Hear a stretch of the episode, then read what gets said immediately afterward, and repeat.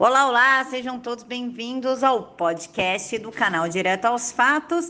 E quem quiser contribuir, o Pix está aqui na caixa de informações e vamos para o episódio de hoje. Bom dia, pessoal. Boa segunda-feira para vocês. Que Deus abençoe e conte para mim como é que foi o final de semana de vocês, o que vocês fizeram, descansaram.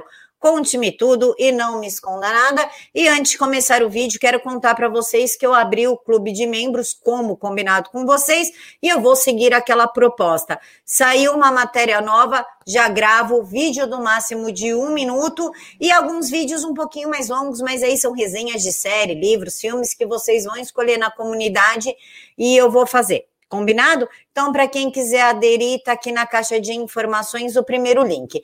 E já começo a perguntar o que vocês acharam do meu vídeo com o Renato Gomes, o advogado Renato Gomes. E da Cissa Bailey, vocês assistiram? Ela deu um panorama para gente do que está acontecendo com a Gislaine, a esposa do Epstein, que está presa, que tem relação com a Hillary Clinton.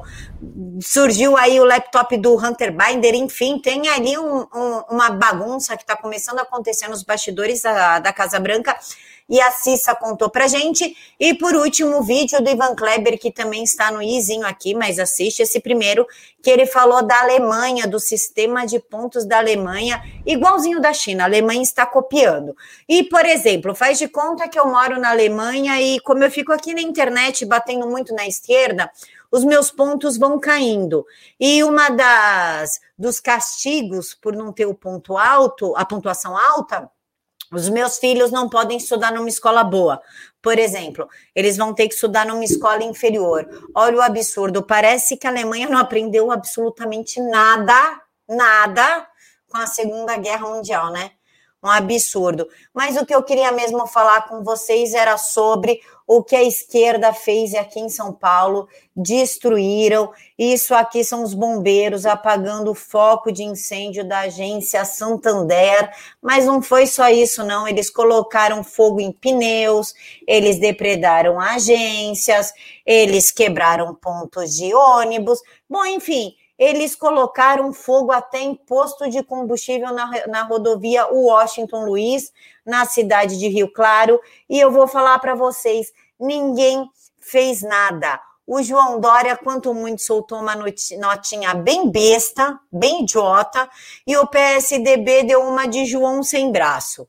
Como se o presidente do diretório estadual aqui do PSDB, Fernando, ele que aderiu, ele que organizou, ele que ajudou o movimento. Aqui é o PCO dando porrada na galera. Se eu fiquei triste, não, não fiquei, estou sendo sincera.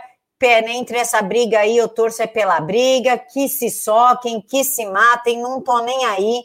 Mas o impressionante é que o Ministério Público de São Paulo pediu a investigação contra o presidente Bolsonaro da motociata aqui de São Paulo contra os organizadores da motociata, mas não abriram o bico para falar. Isso aqui é a agência Santander pegando fogo por dentro.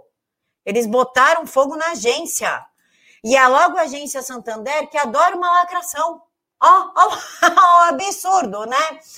Então, é, o Ministério Público de São Paulo está com a boca fechada, não pediu para identificar os organizadores, não pediu para investigar, para saber de onde veio o dinheiro. A gente sabe que o dinheiro, os 500 milhões, veio da China, que a China deu para os sindicatos. Aqui são eles atacando os, os policiais militares, os policiais claramente acuados. Não sei porque não mandaram a cavalaria e o choque deixar os policiais aqui. Inclusive, vocês vão ver que uma pedra pega na cabeça de um policial e ele cai, tá? Eles acertam, acho que é nesse policial aqui, eles acertam é certeiro na cabeça do policial e o policial vai ao chão. Eles se abrigam dentro da. Aí, ó, viu? Esse policial aqui, ó, caiu. Eles se abrigam dentro da, da estação do, do metrô, o metrô Mackenzie.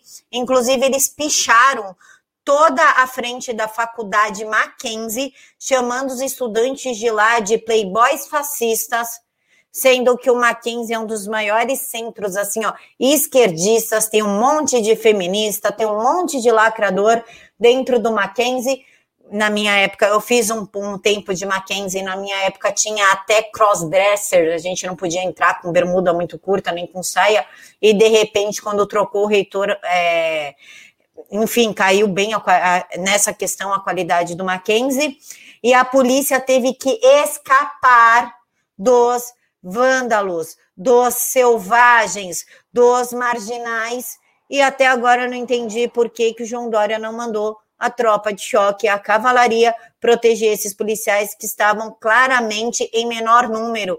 E o que, que a mídia fez? A mídia falou que foi uma manifestação pacífica com pequenos pontos de distúrbios.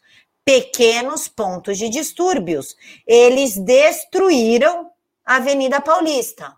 Destruíram. Mas, segundo a mídia, foram apenas pequenos pontos de distúrbios. Mas o ápice aqui do vídeo não é esse, o ápice aqui do vídeo é um tweet do presidente Jair Bolsonaro, que finalmente explica tudo o que está acontecendo no Brasil. Vamos comemorar, pessoal, porque agora todas as peças se encaixam que a gente sabia que o Disseu estava por trás disso. É claro que a gente sabia, não era segredo nem para mim nem para vocês, mas a profundidade do que está acontecendo que é uma novidade. E mais novidade ainda foi o presidente trazer isso à tona. Então segue aqui comigo. Vamos supor uma autoridade filmada numa cena com menores, ou com pessoas do mesmo sexo, ou com traficantes. E esse alguém Daniel, entre aspas, passe a fazer chantagem ameaçando divulgar os vídeos. Não esqueçam da relação dos ministros com João de Deus. Baixa aqui.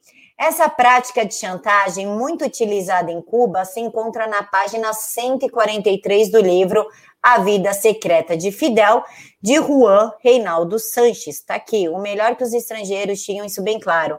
Em Cuba, ninguém escapa da vigilância da segurança do Estado.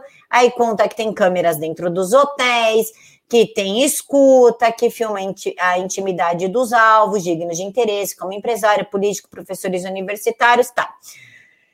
Aí segue aqui. Parece que isso está sendo utilizado no Brasil, importado de Cuba pela esquerda, onde certas autoridades tomam decisões simplesmente absurdas para atender ao chantageador Daniel. Quando nada tem contra o seu alvo principal, que no caso é o presidente Bolsonaro, vão para cima de filhos, parentes e amigos do mesmo. Inquéritos e acusações absurdas. Daí quebram sigilos, determinam buscas e apreensões e decretam prisões arbitrárias e etc. Aí você fica assim para mim, meu Deus, Camila, que Daniel, acredite, eu tive a mesma reação que vocês. Eu falei, meu Deus do céu, será que ele tá falando do deputado que tá preso, deputado federal? Será que o deputado federal foi preso porque chantageou o, os ministros, os sinistros, os iluministros? Só que olha só o que, que a gente acha. No Jus Brasil, tá? A cara dura é tanta. Aqui tem um artigo gigantesco escrito, esquecido na cadeia. José Dirceu escreve cartas e assina com codinome. Aí aqui está a carta dele, pedindo para a esquerda voltar para as ruas, para a esquerda lutar pelo nome dele, para a esquerda tomar o Brasil de volta, enfim, é uma carta bem teatral. Aí aqui, ó, a cara dura é tanta que Dirceu assina a carta como Daniel, um dos codinomes que ele usou durante a, a ditadura militar. Não existe ditadura, né, gente? Regime militar, pelo amor de Deus. Ou seja, para Daniel, estamos vivendo uma nova ditadura, que, segundo a sua perspectiva, deve durar quase tanto quanto a de 1964. Temos ainda 20 longos anos de luta pela frente. No caso de Dirceu, condenado a 23 anos de prisão, a luta se resume a não ser esquecido de vez. Então, Daniel é Dirceu. E o que, que Daniel, o Dirceu, fez? Filmou ali os iluministros fazendo coisinhas erradas com pessoas que não deveriam, tendo relações interpessoais com pessoas que não deveriam, e agora está chantageando todos. Deixem aqui para mim nos comentários o que vocês acharam disso e ainda mais do que como vocês viram isso, o que vocês acharam do presidente da República trazer esse assunto à tona, dando um esclarecimento de vez do que está acontecendo no Deep State. E para a gente finalizar, como eu tive que ver isso, e eu não quero ver isso sozinha, e como todos somos amigos aqui, acho que devemos nos traumatizar juntos. Esse é o Rodrigo Maia dentro da Câmara, e reza a lenda que é o Rodrigo Maia não fora Bolsonaro. Não sei. Mas como eu tive que ver essa figura, eu não sou obrigada a ver isso sozinha, e como somos amigos, vamos todos nos traumatizar juntos. Então é isso, pessoal. Encontro vocês daqui a pouquinho lá no Clube de Membros ou ao meio-dia aqui com a notícia da manhã, a melhor notícia da manhã. Fiquem todos com Deus e até daqui a pouquinho.